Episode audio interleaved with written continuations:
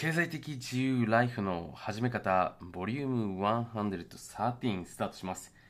今回のテーマは経済的自由人の秘密起業するタイミングやサインの見極め方を徹底公開ということでお話をしていけたらと思います、まあ、簡単に言うとこの時期に起業するとうまくいきますよっていうですねそういったタイミングのお話をしていけたらと思っております。で、多くの方はですね、ビジネスを行うときに、起業するときに、タイミングってものを考えていないんですね。で、この逆に言うとタイミングっていうのをしっかり意識して見極めて行っていくことによって自分の想像以上の結果っていうのを手にすることができるわけなんですよ。で、ちょっとね、えー、わからない方もいると思うのでね、僕も経験談の中からね、お話をさせていただくと、僕がちょうど起業したのがですね、2010年だったんですね。で、当時っていうのはね、まあ、Twitter、まあ、Facebook もありましたけれども、まだそんなにこう SNS を使ってマーケティングをしていくっていうのが主流ではなかったんですね。今ほらビジネスをやるってなってきた時に、多くの方がその展開の仕方、マーケティングの仕方として SNS でね、何か発信をしたりとかコンテンツを投稿するっていうところがまあもう当たり前になってきていると思うんですけど当時っていうのはそういったカルチャーっていうのはなかったんですよ。だから単純に SNS を本当に楽しんでコンシュームする人たちが多かった時代に僕自身はこれはビジネスになるんじゃないかなということでそれを使って実際にマーケティングを始めていったわけなんですね。で当時僕はちょっとその SNS のアルゴリズムというかねその仕組みに関しての部分っていうのを割と人よりも、まあ、使っていたというかねいろんな僕チームメンバーっていうのを持ってたので大学生だったんですけどもその中からねこういうふうにやるとうまくいくっていうのを検証していたのでそれを自分のビジネスにも当てはめてやっていったのでそのうまくいったんですね。だから僕自身はそのまあこれよく聞かれることなんですけどもすごく苦労してビジネスをこう立ち上げてたっていうよりも本当に流れに乗れたっていうことでうまくいけたんですね。で、その後もね、一回そこでの経験っていうのを振り返る機会が結構あったので、その自分自身が世の中のタイミングを見極めてしっかりそれに乗っていくことによってビジネスっていうのをこう形にしていくことっていうのを他のジャンルのことでもたくさん行ってきたわけなんですね。なのでね、ちょっと今回ここでお伝えしたいことっていうのは何かっていうと、多くの人っていうのは自分の気持ち自分のお金の状態とかを優先してビジネスを行う方が多いんですね。でこれが一番うまくいきません。えどういうことですかっていうと自分が起業したい自分がビジネスを行いたい。もちろんその気持ちは僕もすごくね分かりますし応援したいなって気持ちがあるんですけれどもただ世の中のタイミングっていうものと合っていないとビジネスっていうのは育っていかないんですよ。大きくなっていかないんですね。でたまたまそのタイミングがつかめたとしてもそのトレンドが終わった段階でその人っていうのはお金を自分で生み出すことができなくなってしまうわけなんですね。なのでまず一番重要になってくることっていうのはこの2つのタイミングっていうのをしっかりミックスさせることっていうのが重要なんですね。そのタイミングを見極めていくこと。でそのうちの一つっていうのが世の中のタイミング。でもう一つっていうのが自分のタイミングですよね。自分のタイミング。自分の気持ちとか自分の準備とかですね。この2つっていうものがマッチした時に実はビジネスっていうのはうまくいくんですよ。で世の中でほら今起業してねたくさんの方が副業とか起業にチャレンジしてるんですけども実際にまあこれ国税庁さんが出しているデータを見てみるとねそこまで年収って上がってないんですよね。だから見かけ上はなんかその SNS でいいねが多くてねフォロワーさんが多くてもすごくそのお金に困っている人ってたくさんいるんですよ。僕のとこにもそういう相談たくさんもらうんですけども。でその理由っていうのは自分のタイミングと世の中のタイミングっていうのが合ってないんですね。なので自分の気持ちがあってねなんかできそうだなって思ってやっているんですけども世の中のタイミングとマッチしていないとうまくいかない。でもこれが逆に言うとうまくいく人っていうのはこの両者がマッチした状態の時にものすごくビジネスっていうのは結果が出ていくわけなんですね。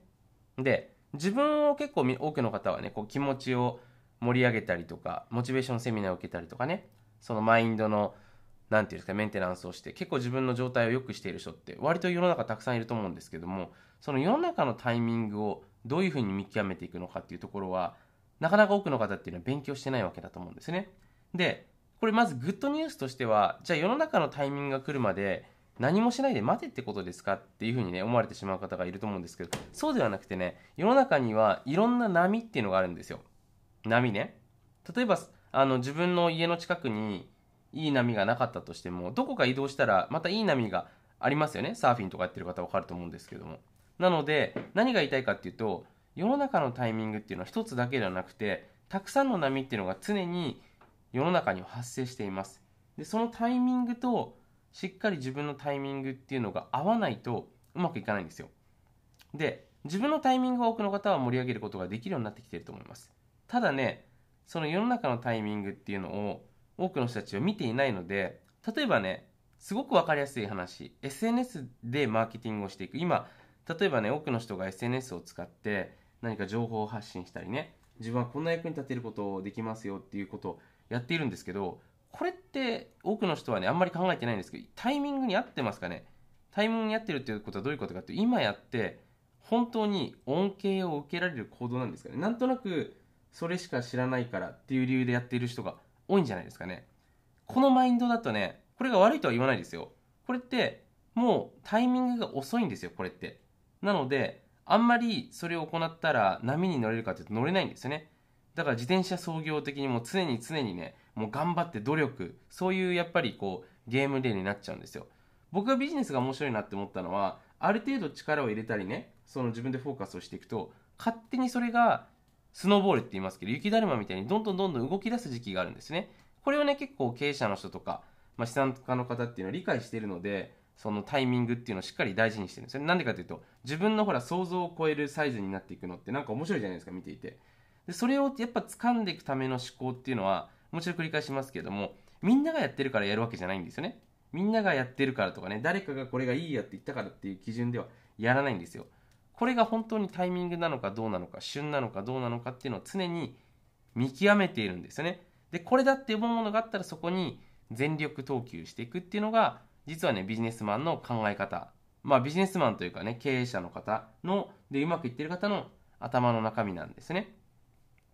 じゃあ、どういうね、判断基準をしていけばいいのかっていうところはね、また、えー、お話ししていくとしてね、そのタイミング、自分の気持ち、自分の状態と世の中のタイミングを合わせていくために、まず何をしていったらいいのかっていうことをお話ししてきますけども、やっぱりね、ポイントです。常に未来へのその種になるような種線をまくような作業っていうのを毎日していった方がいいですね。例えばね、具体的な話をしていくと、そのいろんな業界の人と話をしてみるっていうのもいいですよね。で、最近の世の中のトレンドを聞いてみるとかね。例えば僕もこの前、そのワーホリ、ワーキングホリデーってなんかね、海外だとすごくその稼げるイメージありますよね。稼げるイメージがあって、で、今ほら、海外でバイトするとね、日本よりも時給3000とかありますから、普通に。そっちの方がいいんじゃないかなって言われてるんですけど、その闇っていうのをちょっと先日聞いて、ちょっと僕もびっくりしたんですね。でそういうところを聞いて、ああ、じゃあ、こういう人だ、今ワーホリの波が生まれてるけど、この後こういう風になっていくだろうなっていうところを、なんとなく予想できるわけですね。ああ、じゃあここに向かって何かできるかもしれない。で、まだそこタイミングが現れてないですよ。ただそういう仮説が出てきて、それによって自分がじゃあ、なんかそこにテストしておいて、じゃあちょっと何々ちゃん今度こういうニーズとか相談あったら俺に教えてもらっていいっていう風に来て、またそれが来て、あ、これタイミングやってきたなってことで、じゃあここでこういうビジネスやってみようってことで、ボンとやってみる。うまくいった。なんかそんな感じなんですね。なので、まずね、しっかり資産の種っていうのもビジネスの種ですね。植えていくこと。で、うまくいったものが出てきたら、そこにしっかり自分のタイミングも合わせてやっていくことをすればですね、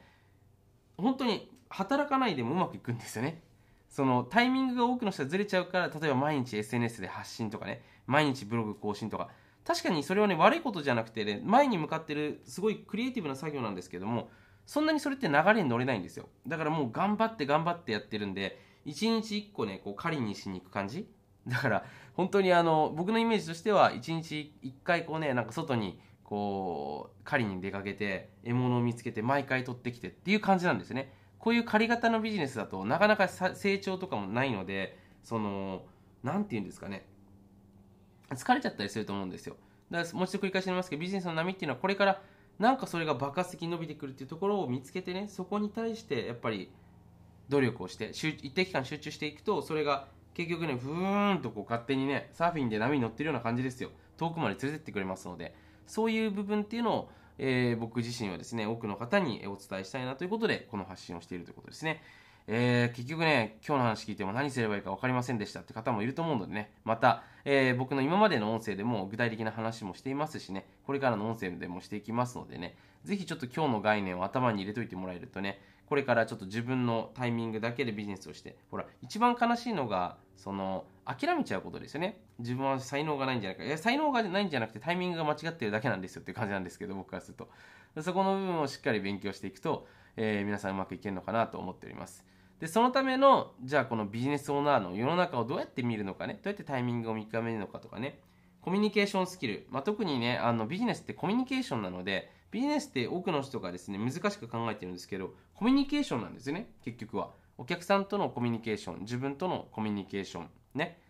で、チームメンバーとのコミュニケーション。だこのチームメンバーだったりとか、その人間関係におけるコミュニケーションってものがちゃんと上手にできていれば、ビジネスって難しくなくて立ち上がっていくんですね。ただ多くの方がそれを知らずにね、なんかスキルとか知識とかだと思ってるんですけど、コミュニケーションなんですね。そのコミュニケーションっていうものをまず一番ベースに置いてやっていかないとうまくいかないのでね、そういう部分を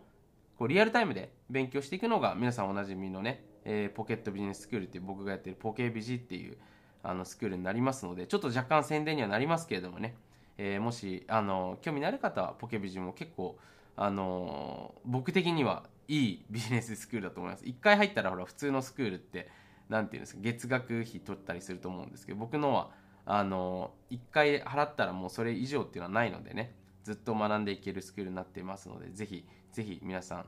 チェックしていただけたらと思っております。はいそんなわけでですね、えー、またこの音声次回のねお会いできたらと思います。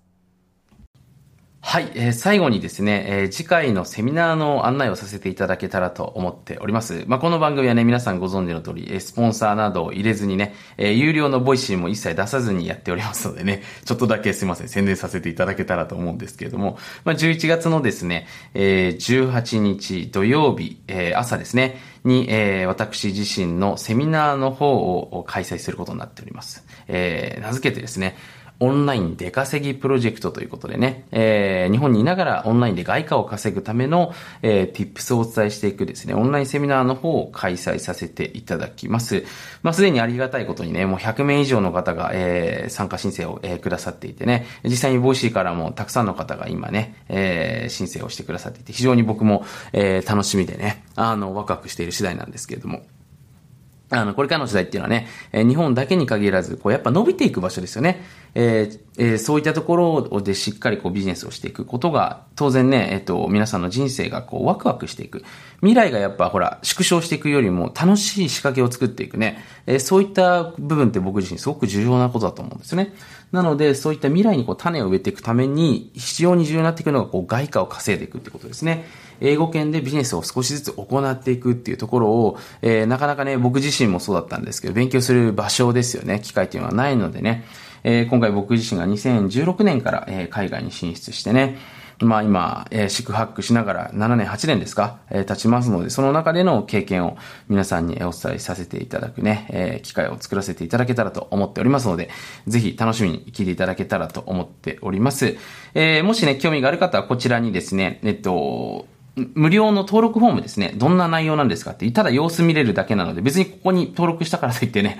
なんかこう、参加してくださいみたいなね、えー、ことはないのでね、もし興味のある方はちょっと覗いてみてね、面白そうだったら参加すればいいと思います。ちょっと自分違うなって思ったら、別に参加しなければいいだけだと思いますのでね、ぜひ興味のある方はチェックしてみてください。はい、そのわけでまた、えー、近々ね、え